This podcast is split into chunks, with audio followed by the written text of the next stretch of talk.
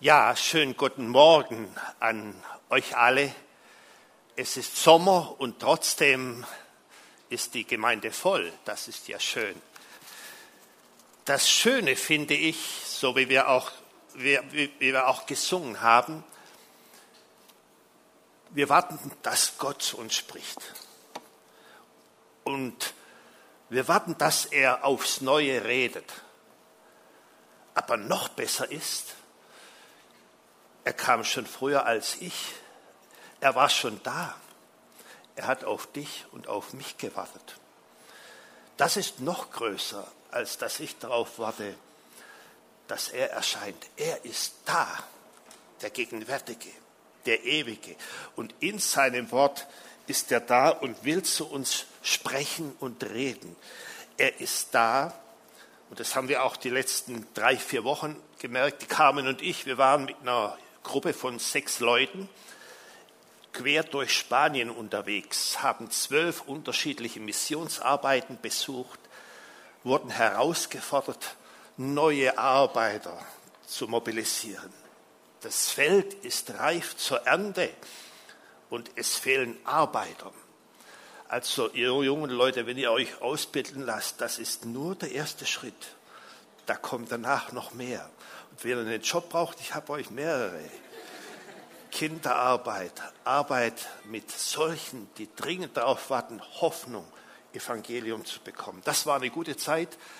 Wir haben es genossen, kamen etwas müde zurück, aber umso mehr freue ich mich jetzt auch mit euch, das Wort zu teilen. Noch eine andere Sache, vielleicht merkst du, dass um uns sehr viele Fremde sind. Flüchtlinge, Ausländer, internationale Studenten. Wir werden nach den Sommerferien ein Seminar anbieten, wie wir Fremde unter uns willkommen heißen und wie wir Fremde erreichen, wie wir mit ihnen arbeiten. Ich meine jetzt alle die, die nicht zu meiner Familie, zu meinem Clan, zu meinem Bekanntenkreis gehören. Und vielleicht ist das für viele, die auch heute zuhören und dabei sind, eine Herausforderung sich mal auf die einzulassen, die neben mir wohnen, um mich her leben. Und wie kann ich sie denn effektiv erreichen als Freunde und mit dem Evangelium? So, so viel zur Einleitung. Jetzt kommen wir zum Predigtthema. Schlagt, wenn ihr die Bibel dabei habt, was immer gut ist, 1. Petrus Kapitel 2 auf. Wir werden die ersten 17 Verse zusammen betrachten. Und jetzt muss ich ein Geständnis machen. Ich bin kein Bayern-Fan. Du auch nicht. Ich bin auch kein Dortmund-Fan. Und trotzdem kenne ich den Slogan von Bayern. Was ist der Slogan von Bayern? Mir san mir. Auf Bayerisch eine Erklärung wer wer ist. Ich finde das gar nicht so schlecht, wenn man sich bewusst ist, wer man ist. Ich werde heute einfach mal über die Regeln im Königshaus der Kinder Gottes reden. Und die Bayern sagen auch, der Verein ist höher als alles andere. Deshalb verkaufen wir den Kerl nicht. Und wir haben das letzte Wort und nicht irgendwer. So ähnlich läuft das im Königshaus, in der Königsklasse. Und so ähnlich läuft das auch im Reich Gottes. Ich will euch äh, zunächst mal drei Gruppen von Menschen vorstellen. Der erste ist mein Neffe. Er heißt Benjamin. Er und seine Familie äh, sind von Herzen Motorradfahrer. Er gehört mit seiner Frau, mit seiner Familie, mit Haut und Haaren zu dem Lobos Motorradclub. Das lebt er, das ist für sie mehr als für die vielen von euch Gemeinde. Das ist ihr Leben, mit dem identifiziert, das ist er. Die zweite Gruppe, das wäre der FC Bayern-Fan. Wie gesagt, da muss man nicht übereinstimmen, aber die Fans haben das alles so gemeinsam. Man gehört zum Fanclub, man kennt den Slogan, man kennt die Lieder, die gesungen werden, man hängt die Fahne in den Garten, man ist Mitglied, mir san mir, verinnerlicht. Und das stimmt doch in allen Formen mit dem, was sie auch nach außen ausdrücken. Und die dritte Gruppe, das wäre ein Volk, zum Beispiel das Volk der Ukraine. Wie alle Völker haben sie eine ausgeprägte Volkszugehörigkeit. Übrigens, Volksstolz, Volksliebe haben wir auch. Das merkt ihr erst, wenn wir Deutschland verlassen. Dann kommt es raus, wie sehr wir Deutsche sind. Und das hat sich über Generationen in jedem Volk entwickelt und wird ausgelebt in Friedens- und besonders in Notzeiten. Da weiß man, zu welchem Volk man gehört. Man hält die Fahne hoch, man identifiziert sich. Wir haben, was haben alle diese drei Gruppen gemeinsam? Die Liebe zu ihrer Gruppe, die Gemeinschaft, die gemeinsamen Ziele, die man verfolgt, das Miteinander. Im Grunde ist es die Zugehörigkeit, die befähigt, Niederlagen zusammen zu beweinen und Siege zusammen zu feiern. Gehörst du auch zu so einer Gruppe, mit der du dich identifizierst? Der Mir san mir Effekt wird an vielen Stellen gelebt und ist uns eigentlich nichts Fremdes. Oder kennst du das nicht? Ich nehme noch ein Beispiel. Man kann diesen Effekt auch sehen in der Familie. Man kann die Liebe zur Sache und ihre vorhandenen Regeln auch sehen, indem wie wir Familienregeln leben. Meine Familie hat Familienregeln. Da waren wir noch wenige. Beim nächsten Bild ist es ein größerer Clan. Ihr seht jetzt, Familien legen Familien und Spielregeln fest. Ist ganz normal. Das andere wäre Gemeinde. Auch die Gemeinde hat, ich nenne das mal, ihre Familienregeln festgelegt. Diese Gruppen und diese Familien, die gibt es überall. Auch wir verstehen uns als eine geistliche Familie und jede Gemeinde hat sich unter bestimmten Regeln zusammengefügt. Das kennen wir aus der Familie, aus der Gemeinde, aus dem Fußballverein, aus der Laufgruppe, vor einem Roten Kreuz. Das gibt es bei der Feuerwehr, das gibt es überall. Und keiner steht auf und sagt, das finde ich ja irgendwie gemein. Da muss man sich an Regeln halten. Man nimmt das natürlich an, so wie das Hochbeet eben auch Unkraut hervorbringt und man muss es bearbeiten. Natürlich, normal. Wenn du Jesus als deinen Erlöser angenommen und kennengelernt hast, dann hat sein Heiliger Geist in deinem Herzen einen Platz eingenommen und er hat dich zur Familie der Wiedergeborenen, der echten Christen dazugefügt. Das hat zunächst mal Gott getan. Ob es dir nun passt oder nicht, dass es jetzt auch für die Kinder Gottes Lebens- und Spielregeln gibt, ist eine andere Sache. Dein geistlicher Vater, dein Herr, mein Herr und sein Geist haben, und das ist in ewiger Absprache für ihre Gemeinde, für den Leib Christi, einige Spielregeln aufgestellt. Es geht dabei um Regeln und Verhaltensweisen für die sogenannten geheiligten Sünder. Du bist deshalb nicht besser als die da draußen. Du hast es nur besser. Du hast etwas, was andere noch nicht haben. Und diese Kinder Gottes bekommen jetzt ihre Spielregeln. Und die wollen wir uns jetzt mal im 1. Petrus 2, Kapitel, 1, Kapitel 2, 1 bis 17 vorlesen. So legt nun ab alle Bosheit, allen Betrug, alle Heuchelei und den Neid, alle üble Nachrede und seid begierig nach der vernünftigen, lauteren Milch, so wie die neugeborenen Kindlein. Und wozu? auf dass ihr durch sie wachset zum Heil oder zur Rettung. Da werde ich später noch was dazu sagen. Da ihr schon geschmeckt habt, dass der Herr freundlich ist. Zu ihm, zu Jesus, kommt als zu dem lebendigen Stein, der von den Menschen verworfen ist, aber bei Gott auserwählt und kostbar. Und auch ihr als lebendige Steine erbaut euch zum geistlichen Haus und zur heiligen Priesterschaft, zu Opfern, geistige Opfer, die Gott wohlgefällig sind durch Jesus.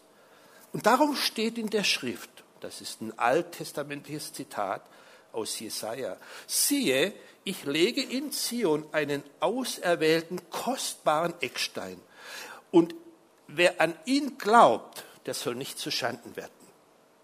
Für euch nun, die ihr Jesus kennt, für euch nun, die ihr glaubt, ist er, Jesus, kostbar.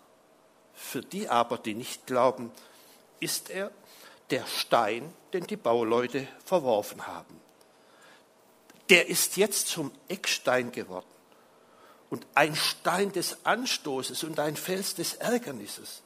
Sie stoßen sich an Jesus, weil sie nicht an das Wort glauben, wozu sie auch bestimmt sind.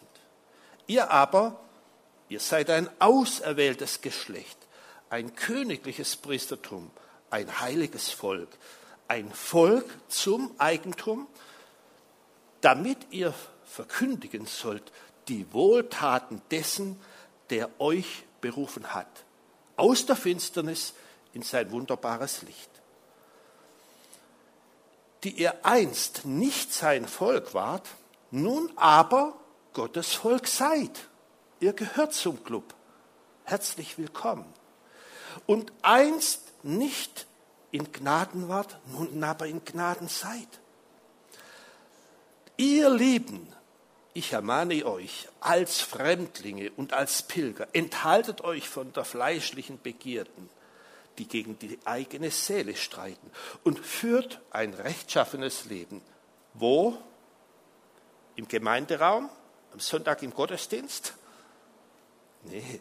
Und führt ein rechtschaffenes Leben unter den Völkern, damit die, die euch als Übeltäter verleumden, eure guten Werke sehen und Gott preisen an dem Tag der Heimsuchung. Seid untertan aller menschlichen Ordnung, um des Herrn willen. Es seid dem König als dem Obersten oder dem Statthalter, als denen, die von ihm gesandt sind, zur Bestrafung der Übeltäter und zum Lob derer, die Gutes tun. Denn das ist der Wille Gottes, dass ihr durch Tun des Guten den unwissenden und den törichten Menschen das Maul stopft.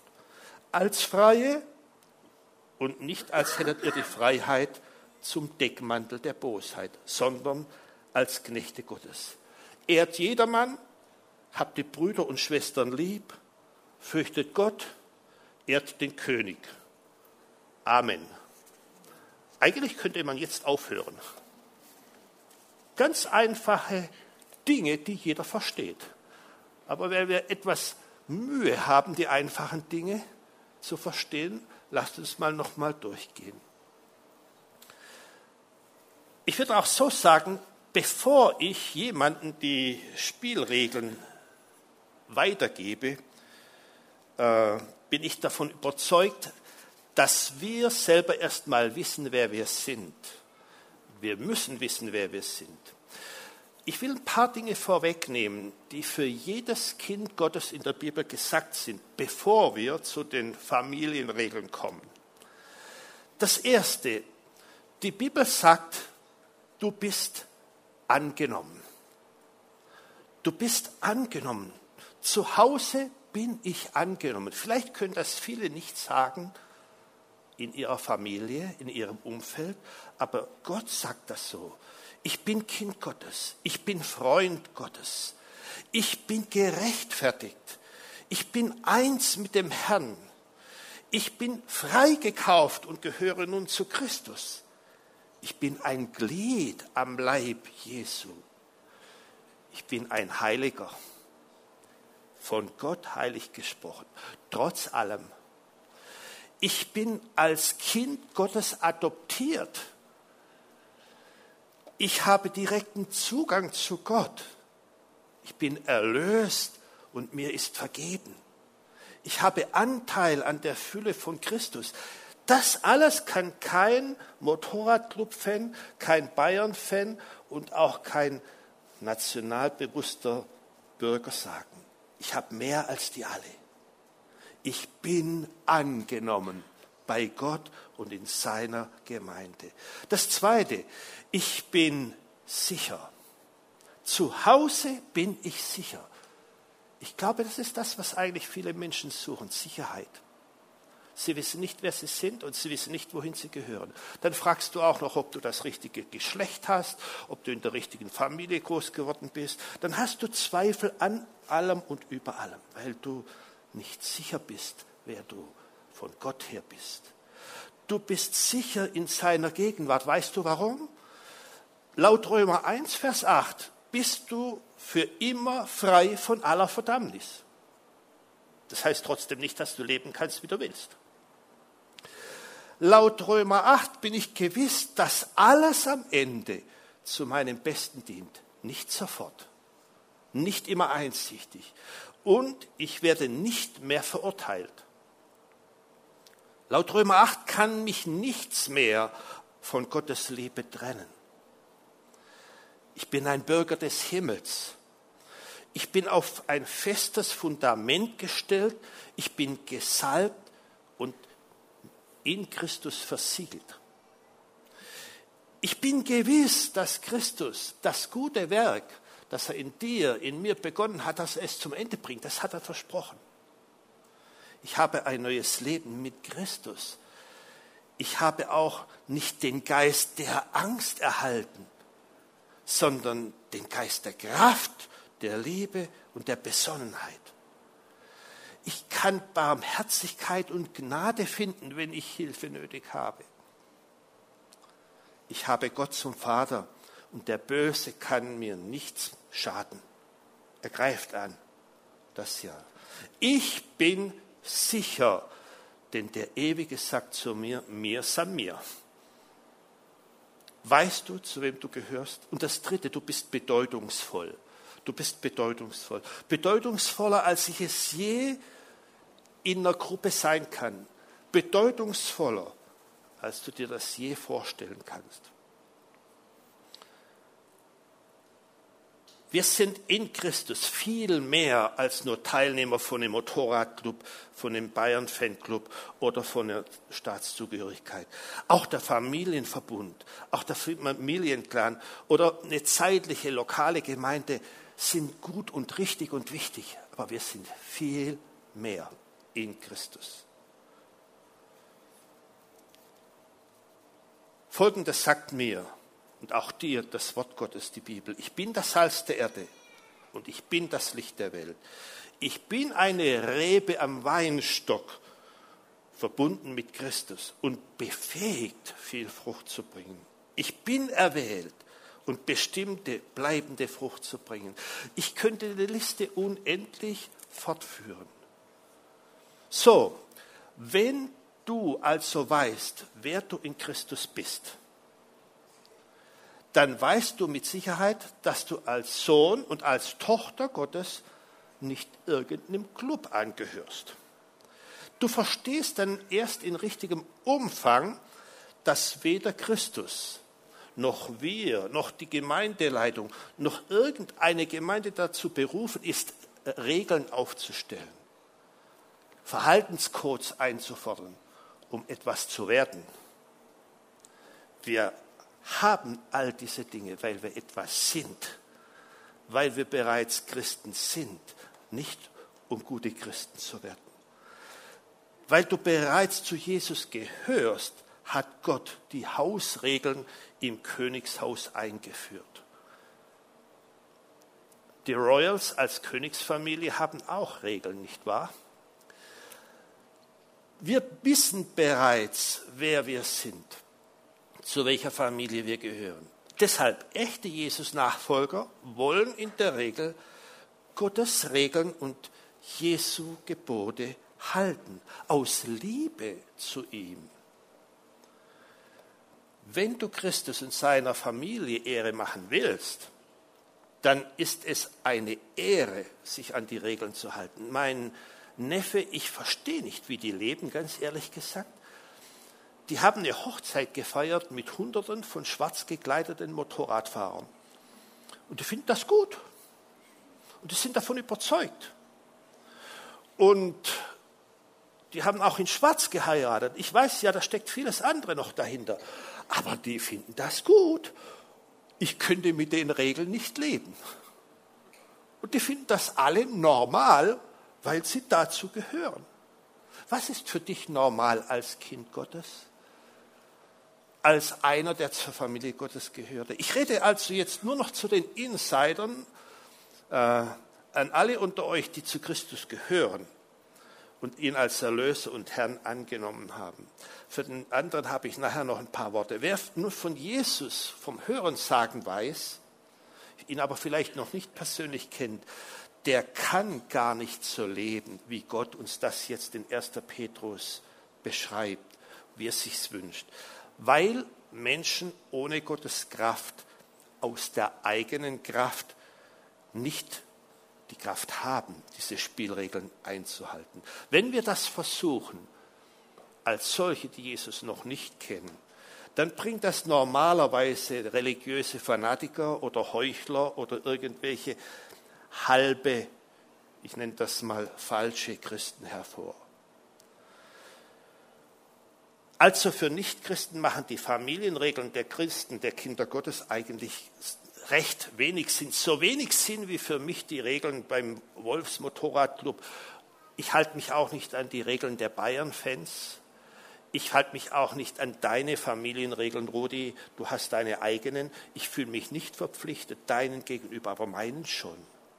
Und deshalb gibt es diese Verhaltenscodes, die uns die Bibel gibt, an die, die Jesus kennen und lieben. Was ich aber liebe, füllt sich mit einem neuen Wert. Was ich liebe, ist aller Mühe wert. Die Liebe zu dem, was ich bin und wozu ich gehöre, macht den Unterschied. Aus Liebe zu deiner Familie hältst du die Familienregeln. Aus Treue und Liebe zum Verein erfülle ich die Spielregeln. Aus Liebe zu Gott, zu seiner Gemeinde und zu seiner ewigen Familie liebe ich seine Hausregeln. Sein Name und seine Ehre verpflichtet. Familie, Ehre und ewiges Verpflichten. Es ist viel mehr als mir san mir. Es heißt dann, wir gehören ihm. Und aus Liebe zu Jesus lese ich 1. Petrus 2 als angenehme und als hilfreiche Familienregeln. Die Verse 1 bis 10 erklären mir eigentlich das Warum, meine Zugehörigkeit und den Preis, den Jesus bereits für mich und dich gezahlt hat. Oder in anderen Worten, dort wird unser Adel vorgestellt und Adel verpflichtet. Weil ihr zu, zur königlichen Familie gehört. Deshalb legt ab alle Bosheit, allen Betrug, alle Heuchelei, alle Neid, alle üble Nachrede, als Folge von, weil ihr dazugehört. Und zweitens, seid begierig nach der vernünftigen, lauteren Milch, wie die neugeborenen Kindlein. Bin ich noch begierig nach dem Wort Gottes? Liest du Lese ich das Wort Gottes regelmäßig? Habe ich das Wort Gottes überhaupt zu Hause? Gibt es jemanden, der das Wort Gottes nicht hat, nicht kennt? Ich habe dir dann eine Bibel mitgebracht, die darfst du dir nachher gerne abholen. Seid begierig nach der vernünftigen, lauteren Milch. Wozu? Auf dass ihr durch sie wachset, Hochbeet Du hast einen Teil dazu beizutragen.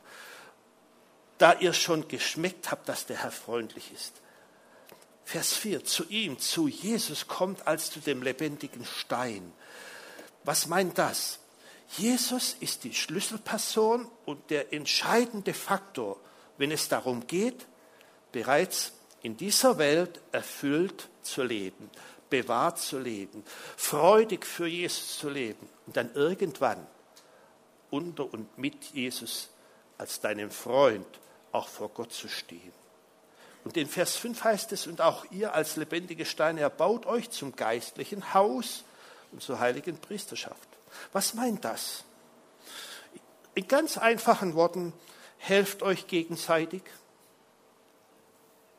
Du brauchst deine Nachbarn, du brauchst die Geschwister, du brauchst sie. Helft euch gegenseitig, ermutigt euch, zieht euch nicht runter und verurteilt, euch nicht gegenseitig.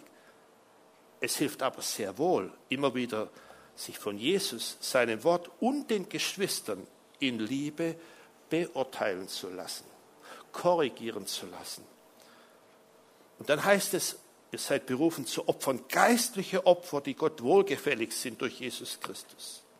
Alles, was du wegen und alles, was du für Jesus tust oder auch lässt, sind diese wohlgefälligen Opfer, diese Dinge, die wirklich zählen. Das, was du tust und das, was du nicht tust, aus Liebe zu Jesus. Das macht den Unterschied.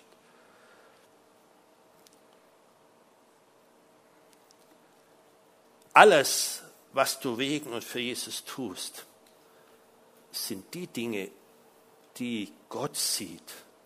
Wenn dich falsche Motive leiden, dann sind dein Bankkonto, dein Ruf, dein Haus, dein Auto, dein Arbeitsplatz, das sind ja alles Dinge, die sind für die Russlanddeutschen und für die Schwaben enorm wichtig, nicht wahr? Wenn dich falsche Motive leiden, dann ist auch dein Dienst und all diese Dinge vielleicht gar nicht so bedeutend, wie du immer dachtest. So manches, was andere bei dir und bei mir als christlich positiv einordnen, ist vielleicht in Gottes Augen kontraproduktiv, wenn du es aus falschen Motiven tust. Es kann sein, es sind falsche Opfer an Zeit, an Geld, an Mühe, die du ständig bringst, wenn dich die Liebe zu Jesus nicht bewegt. Darum steht in der Schrift, Vers 6, sieh, ich lege einen Stein, einen auserwählten kostbaren Eckstein, und wer an ihn glaubt, der soll nicht zuschanden werden. Für euch aber, für euch, die ihr an Jesus glaubt, ist er sehr kostbar. Und für die, die nicht an ihn glauben, ist er der Stein, den die Bauleute verworfen haben. Und ein Stein des Anstoßes, ein Fels des Ärgernisses. Sie stoßen sich an ihm, an Jesus, weil sie nicht an das Wort glauben. Und dann kommt ein Satz, wozu sie auch bestimmt sind komplizierter Satz. Zwei Sätze zu diesem letzten Satzteil. Ich glaube, die Bibel lehrt in ihrer Gesamtheit nicht die Vorherbestimmung zum Verlorensein oder zum Verlorengehen. Niemand hier und kein Mensch auf der Welt ist vorgesehen, verloren zu gehen, sondern genau das Gegenteil, nämlich den Wunsch, dass alle zur Erkenntnis kommen und keiner verloren geht. Das Wort, das hier im Griechischen für Rettung steht, kann in sechs verschiedenen Formen gebraucht werden. Nicht nur in der Form, dass man denkt, ewig verloren oder ewig gerettet. Ich glaube, an der Stelle sagt der Kontext, geht es nicht um das ewige Verlorensein. Aber ich glaube, dass Gott schon immer deinen und meinen eigenen Willen akzeptiert hat. Und dass er dir sogar relative Freiheit lässt. Was meine ich? Ja, Gott lässt Menschen laufen, wenn sie ihm nicht folgen und vertrauen wollen. Das Besondere an Gott ist eigentlich, dass er schon im Vorfeld weiß, wie die Dinge ablaufen, nicht wahr? Dass er auch schon im Voraus weiß, wer ihm vertraut und wer ihm nicht vertraut. Obwohl ein Mensch gehört und verstanden hat, muss er nicht automatisch Jesus nachfolgen. Jesus sagt sogar zu seinen eigenen Jüngern und ihr, wohin wollt ihr gehen? Ihr habt die Freiheit. In anderen Worten, Freiheit, Jesus zu folgen oder ihn abzulehnen, hast du jetzt und heute auch. Du bist nicht dazu bestimmt, nicht glauben zu können. Du bist nicht dazu bestimmt, verloren zu gehen. Du bist gewollt. Du bist kein Kind des Zufalls, keine Laune der Natur. Gott hat dich gewollt, bei sich und für sich. Wenn Gott hier sagt, dass einige dazu bestimmt sind, dann meint das nicht, dass sie keine Gelegenheiten hatten, sich anders zu entscheiden oder dass du dazu bestimmt bist, ohne Gott zu leben, ganz und gar nicht. Heute kannst du Jesus annehmen, heute kannst du deine Sünden bekennen, Vergebung erfahren, erneuert werden und zu seiner Familie dazukommen. Vers 9, ihr aber, die ihr das getan habt und zur Familie Gottes gehört, ihr seid ein auserwähltes Geschlecht, ein königliches Priestertum. Was steckt in dem Wort? Du gehörst zu den königlichen Priestern. Du hast eine Berufung zur königlichen Herrschaft, zur ewigen Herrschaft in Gottes Sinne. Du hast die Zusage, dass die königliche Würde dich begleitet im Leben. Ein heiliges Volk, das meint zur Seite gestellt für einen besonderen Zweck, für besondere Aufgaben. Das ist kein Grund, egoistisch zu werden. Ich bin gerettet, ich bin erlöst, deshalb bin ich besser. Ein Volk zum Eigentum. Das Ganze hat einen Zweck und eine Bestimmung, nämlich, der nächste Vers sagt das, dass ihr verkündigen sollt die Wohltaten von dem, der euch berufen hat, aus der Finsternis in sein wunderbares Licht. Ihr, die ihr einst nicht sein Volk wart, nun aber seid ihr sein Volk. Einst nicht in Gnaden wart, nun aber in Gnaden seid. Vers 11. Ab Vers 11 geht es nun um das Verhalten in der Welt zum praktischen Christenleben eines Kindes Gottes. Das sind einfache, klare Verhaltensregeln für jeden echten und Jesus-Nachfolger eigentlich verständig und logisch weil ich zu ihm gehöre, gilt Folgendes für mich. Weil ich zur Jesus-Familie gehöre, erwartet Jesus Folgendes von mir und von dir und von seinen Kindern. Übrigens, das ist keine Mission impossible, keine unmögliche Mission, denn Gott sagt, er gibt die Kraft, er gibt die Freude, er gibt den Mut, er gibt den Willen und er ist mit uns. Warum? Mehr san mir, sagt Gott zu seinem Volk. Diese Verse 11 bis 17 korrigieren mich, ermutigen mich, ermahnen dich und mich, sie bestätigen oder sie hinterfragen, wie wir ganz praktisch leben. Was macht diese Verse? Was machen sie mit mir? Was machen sie mit dir? Gehe noch mal kurz auf elf ein. Ihr Lieben, ich ermahne euch als Fremdlinge und Pilger, mal zu gut Deutsch, ihr seid noch nicht zu Hause, ihr seid alle unterwegs. Ihr seid im fremden Lande unterwegs. Es gibt keinen Anlass, sich in diesem fremden Umfeld auf ewig einzurichten. Du brauchst kein zweites, kein drittes, kein viertes Haus. Das sind sehr kurzsichtige Ziele. Erhaltet euch von fleischlichen Begierden, die gegen die Seele streiten. Was meint das denn? Das meint ganz einfach, es gibt Dinge, zu denen du Nein sagen solltest. Es gibt Dinge, die deiner und der Ehre deines Hauses schaden. Sogar Dinge gegen alles Gute und gegen deine eigene Seele sind sie unterwegs. Deshalb, sagt die Bibel, solltest du davon absehen, wegsehen, umdrehen, dich in eine andere Richtung bewegen, deinen Blick abwenden. Vielleicht musst du Beziehungen, die dein geistliches Leben schädigen, abbrechen und dich von Jesus abhalten, einfach aufkündigen. Vielleicht musst du Buße tun. Sich enthalten ist, ist eine aktive Haltung. Das geschieht nicht von alleine. Die Gurken im Hochbeet brauchen vorher noch ein bisschen Pflege, bevor man erntet. Es fordert von dir Mut, es fordert von dir praktische Schritte, Dinge zu bekennen und dich davon mit Gottes Hilfe abzuwenden. Bei einen ist es das Handy, der Computer, die Spielsucht, die Internetsucht, Filmserien, die deine Zeit und deinen Geist auffressen, ohne dich zu erbauen. Suchtmittel, die nicht dauerhaft ablenken, nur zeitweise. Sex, Pornografie, die dich letztlich immer einsam, traurig und unzufrieden zurücklassen und nie geben, was sie scheinbar versprechen. Bitterkeit, kommen wir mal zu den kleineren Fischen. Bitterkeit, Zorn. Wie viele sind krank und depressiv, weil sie tief im Herzen bitter sind, zornig sind, unzufrieden sind? Gleichgültigkeit, Habsucht, das Vergleichen mit den Nachbarn, mit den Kollegen, mit falschen Vorbildern. Falsches Vergleichen, Eifersucht, Habsucht, Machtsucht legt ab. Und dann sagt er ganz einfach und führt ein rechtschaffenes Leben unter den Völkern. Was meint das denn?